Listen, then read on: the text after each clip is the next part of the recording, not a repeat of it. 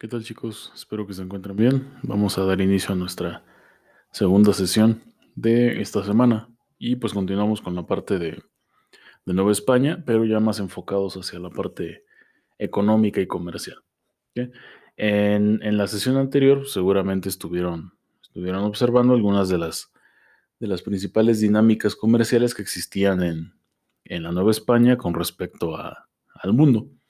Y en la segunda parte de, su actividad, eh, seguramente observaron cómo, muchos de las, eh, perdón, muchas de las, de las actividades o muchos de los productos que hoy para nosotros serían eh, comunes o incluso ya ni siquiera percibimos su, presencia, damos por hecho que los productos ya, ya están elaborados se ejercían en ese, en ese momento de, una gran manera, ¿no? Y sobre todo a partir de la, explotación. Eh, que aquí hay que, tener, hay que tener en cuenta que la explotación de los recursos y la explotación de los trabajadores pudo haber sido tanto de manera voluntaria como de manera obligada. O sea, no, independientemente de lo que podamos decir hoy de, Mesoamérica, ya transformada en Nueva España como un centro comercial mundial, no implica que esto haya traído beneficios únicos o beneficios exclusivos al territorio nuevo español. Esto evidentemente va a, indicar un crecimiento, pero en la corona, en la corona española ubicada en, en Castilla. Y pues bueno, vamos a iniciar un poco retomando esa, esa parte. Em, ya entrados, ya entrados en, el año 1600, de 1600 en adelante, es decir, casi, casi 80 años después de, que cayó México Tenochtitlan, eh, ya se empieza a configurar una entidad eh, diferente. Ya se deja un poco de lado la, la, parte prehispánica, ya se deja de lado el, eh, e-, estos, estos conflictos constantes de, rebeliones, de, sincretizar las creencias de los nativos con las de los, europeos, eh, estos conflictos que existieron entre algunas, algunas familias o, individuos que pertenecían a, la nobleza mesoamericana. Eh, siguen presentes algunos, por supuesto, el proceso fue muy largo, pero ya, ya para, para el año 1600 ya empieza a haber una estabilidad en términos de lo que se va a conformar ahora, que va a ser una, un territorio eh, colonial completamente. Dentro de esta dinámica, evidentemente, el, factor comercial eh, se vuelve una opción, ¿ok? Y se vuelve una opción por lo siguiente. En un inicio, evidentemente, eh, la colonia de la Nueva España se ejerció para ser un centro de explotación natural.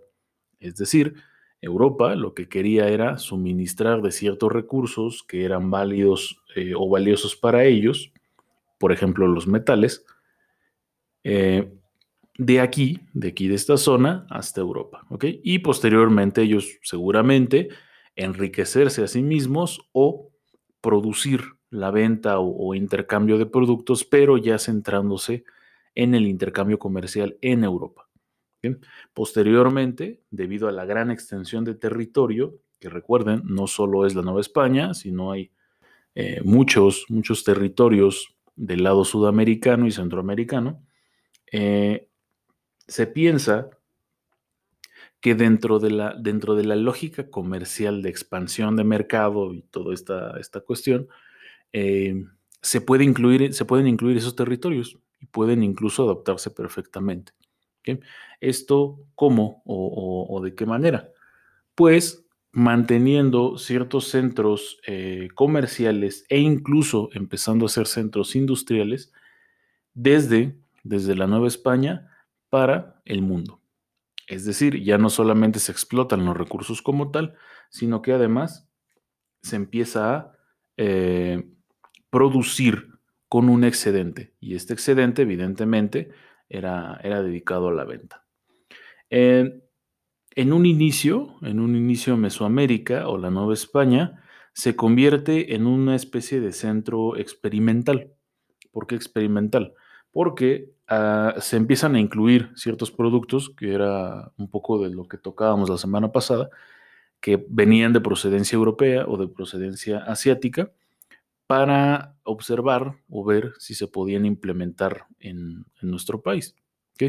Me refiero a algunas semillas para producir algunos alimentos, algunas especies de animales, eh, o incluso la refinación de algunos, eh, de algunos productos en su base original y transformarlos o adherirlos a, la, a, los productos mesoamericanos. ¿Qué me refiero con esto? Por ejemplo, esta situación de, de, hacer eh, polvo el grano, es decir, generar harinas, que era una costumbre muy típica en, en Europa con el trigo, se comienza a hacer con otros productos de origen mesoamericano, por ejemplo, el, caso del maíz.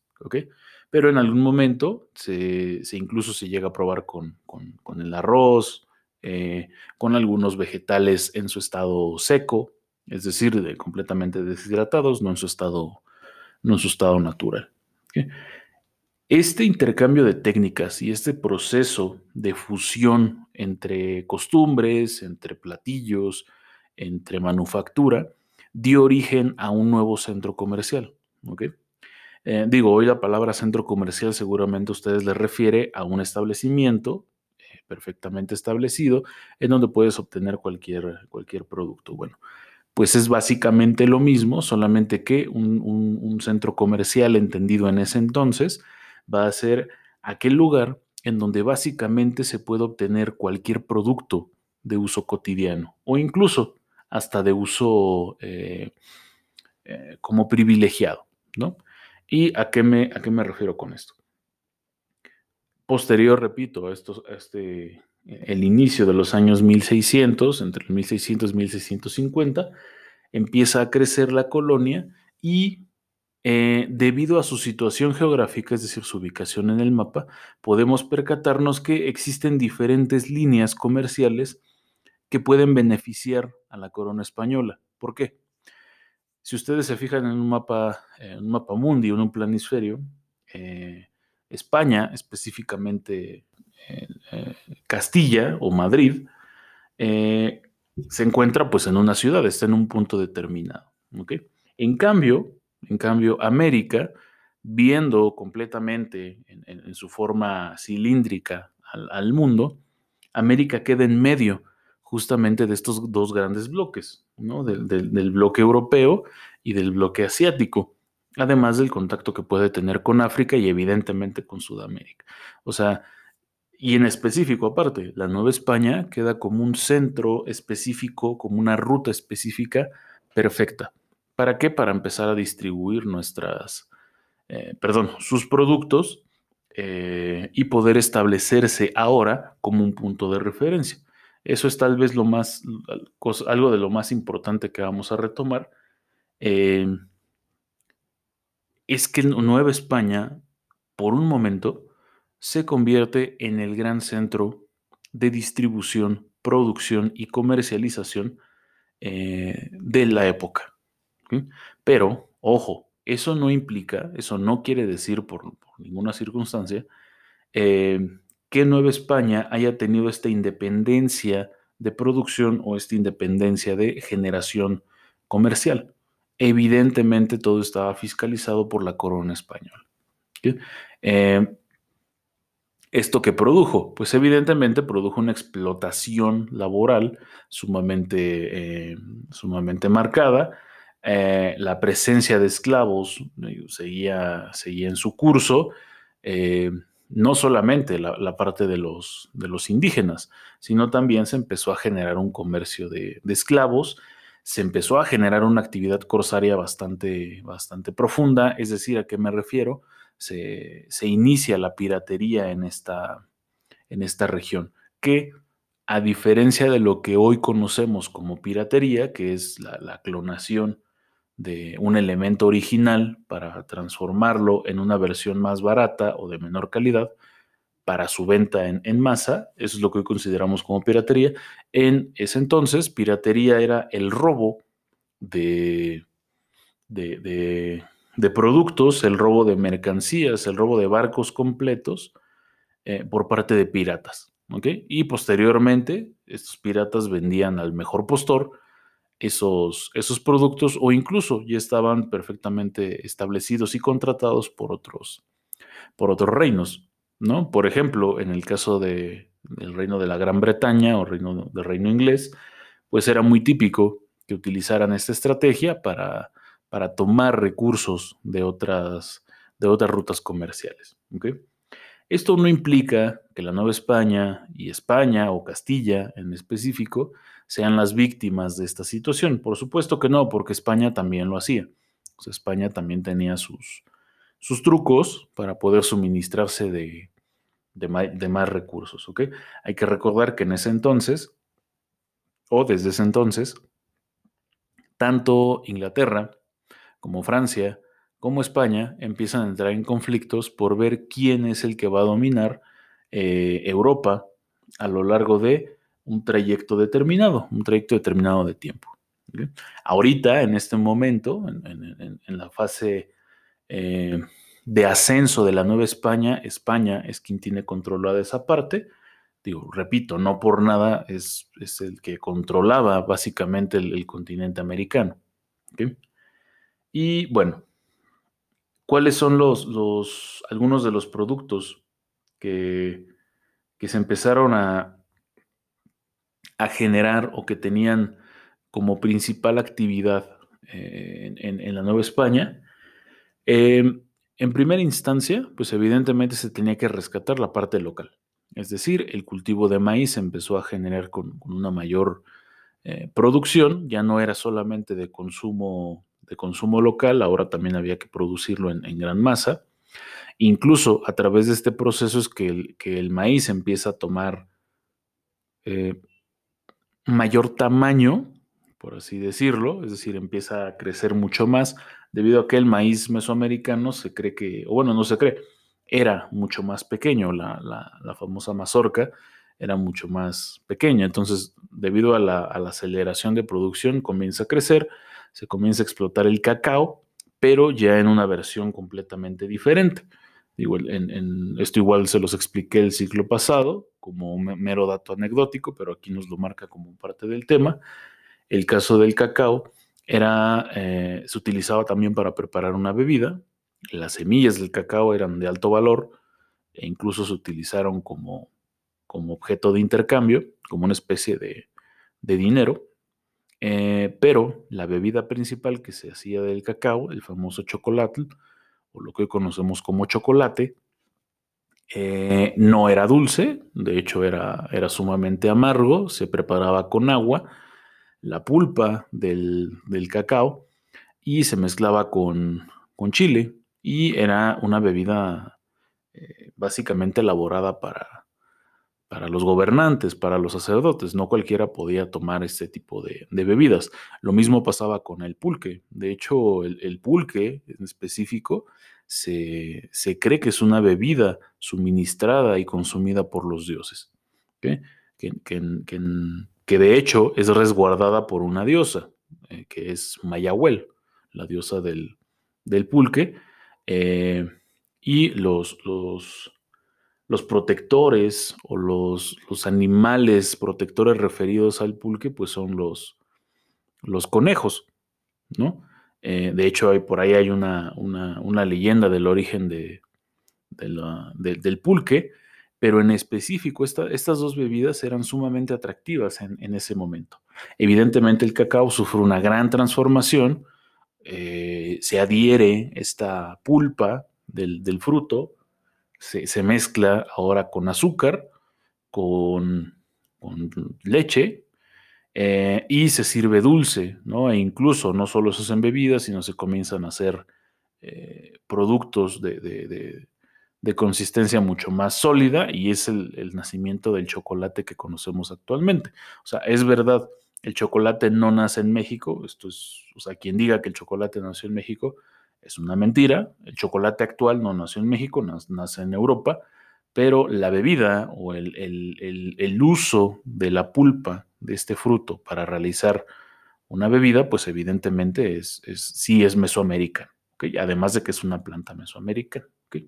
Y pues, bueno, además de esto, lo más llamativo, la explotación minera y la explotación ganadera en este país, eh, bueno, en este territorio llamado Nueva España, fue eh, increíblemente exponencial.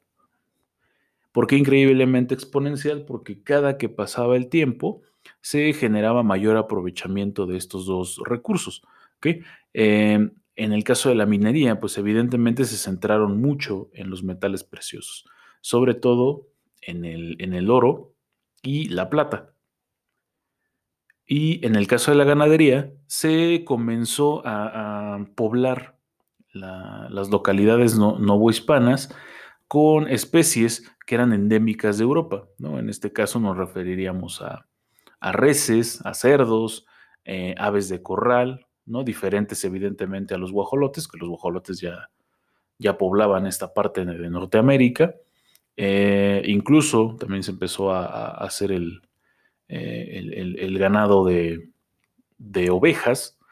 Y así fue creciendo, fue creciendo debido a que, bueno, las condiciones, y todavía lo podemos observar, ¿no? Incluso en, la actualidad, podemos salir a, campo abierto, en zonas todavía con presencia rural en el municipio, y observamos que los animales siguen, siguen pastando, ¿no? O sea, imagínense eso hace, hace casi 400 años, ¿no? Donde el terreno, pues evidentemente era mucho más extenso, la, vegetación permitía mucho la, la adaptación de estas, de estas especies, y no solo eso, que al ser un producto incluso nuevo, llama mucho la atención hacia los pobladores locales. Digo, en algún momento, independientemente de la resistencia que tuvieron hacia la ruptura de sus creencias eh, para con los nuevos órdenes eh, de, los, españoles, al final, pues por supuesto que resulta llamativo observar qué es lo que comen, eh, por qué lo comen, cómo lo preparan, por qué utilizan ciertas especies, y se empieza a generar este intercambio bastante, bastante beneficioso para ambas partes, sobre todo para México, ¿no? Aquí es donde empezamos a, observar esta famosa gastronomía mexicana, ¿no? Que se produce a través de la combinación de, estas dos culturas, ¿ok? en estricto sentido, en, estricto sentido, ¿qué es lo que vamos a, a observar dentro de estas dinámicas, pues justamente se relaciona con la segunda actividad que realizaron el día anterior. Yo les preguntaba o les ponía ahí que, preguntaran a sus familiares qué era el, nixtamal, en específico el nixtamal, eh, las norias, cuál era la utilidad de, este famoso artefacto, que era, bueno, digo, famoso, evidentemente todavía hasta hace unos 30, pues sí, tal vez 30, 20 años, tal vez este, ya lo mucho, y eso hablando en, en, en,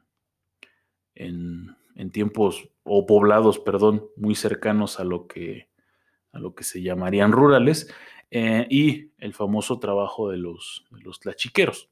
Bueno, pues en primera instancia, por si a alguien le quedó una duda o no tuvo, no tuvo la oportunidad de, preguntarle a alguien, bueno, el nixtamal es una forma de preparación del maíz, em, que en específico requiere de una de, cal para poder eh, cocer o precocer, hacer una especie de precocido en el, en el maíz, ¿ok? Para posteriormente eh, que sea más maleable en, en, la utilización de algún platillo. Digo, en específico, la, la nixtamalización se utiliza mucho en la fabricación, perdón, en la elaboración de tortillas, ¿ok?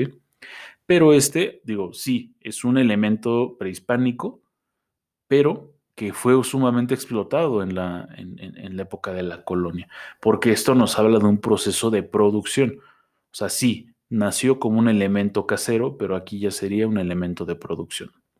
Los las famosas norias, las famosas norias eran pues básicamente pozos, ¿no? estas típicas fuentes que, tienen un arco y un, y un muro eh, circular en donde nosotros podemos extraer agua y lo jalamos a través de una, eh, de una cuerda. Eso era una noria, ¿no? Y, no, no era en sí el hecho de tener eh, visualmente algo estético, ¿no? No se trataba de, ay, qué bonita se ve la fuente, no. Eh, el hecho de que exista una, una fuente, el hecho de que existan las famosas norias, nos trae la representación de la configuración del espacio a través de la siembra. Es decir, dónde se tenían que instalar las norias, pues evidentemente en los lugares de siembra. Y por último, otro oficio también de, orden prehispánico, eh, que son los tlachiqueros.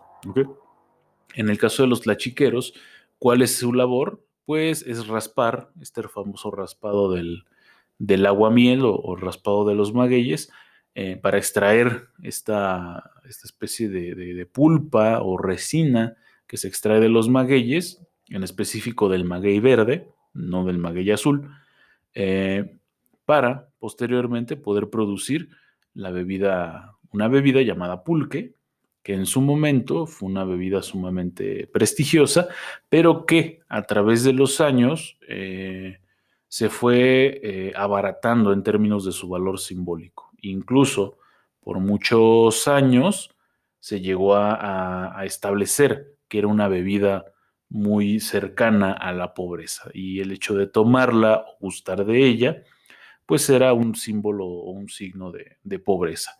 Esto tal vez hasta hace 10 años, porque de 10 años para acá comenzó un nuevo auge del consumo de pulque, eh, incluso, incluso retomando mucho a la, a, la población joven que estábamos en ese entonces, y digo estábamos porque a mí me, me toca cuando estoy en la universidad, es decir, cuando tengo entre 18, 18 20 años, eh, estar en esa nueva ola de, la nueva significación del pulque.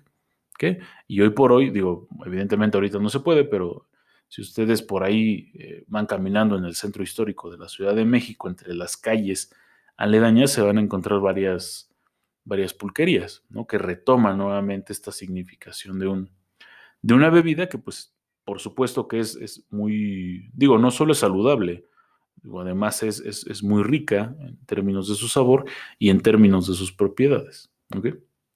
Y bueno, para, para empezar a, concluir, o más bien para, para, estar concluyendo, eh, mucho, muchos de los elementos que se hacían dentro de la época mesoamericana, repito, son retomados.